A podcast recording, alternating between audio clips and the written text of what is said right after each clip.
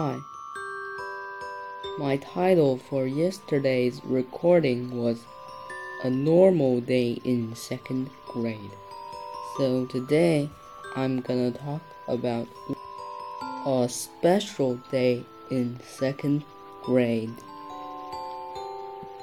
Thank you for listening. Now let's begin. One day, afternoon, an announcement came over the loudspeakers.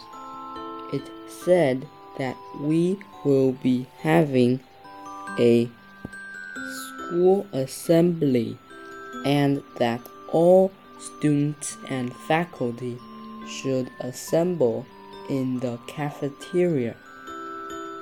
So, my teacher and us got outside and walked in single file to the cafeteria. A lot of people were already assembled there, so we took seats in the front and sat down. The principal was holding a microphone and talking into it. When everybody had sat down, he said, Hello, everyone. I am the principal. Welcome to this assembly. Today, we have invited a magician to perform for you. Children, let us welcome him on stage.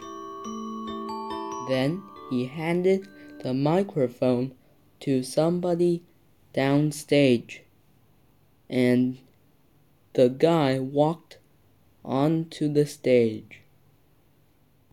A smattering of applause sounded from the pupils as the man gave a bow and said into the microphone that the principal handed him, Hello, everyone. I am Mr. Smith. I will be performing some magic for you.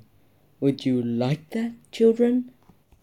A loud yes sounded from the students and Mr. Smith took out some props from the table in front of him.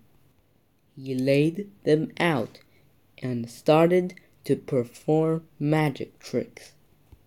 I'm not going to get into what he performed. There was so much I couldn't even remember. He performed card tricks, ring tricks, and he even produced a rabbit out of a hat. The students gasped and applauded, and Mr. Smith bowed and waved his hand. About half an hour later, the show was over, and the principal told us we had to return to our classrooms.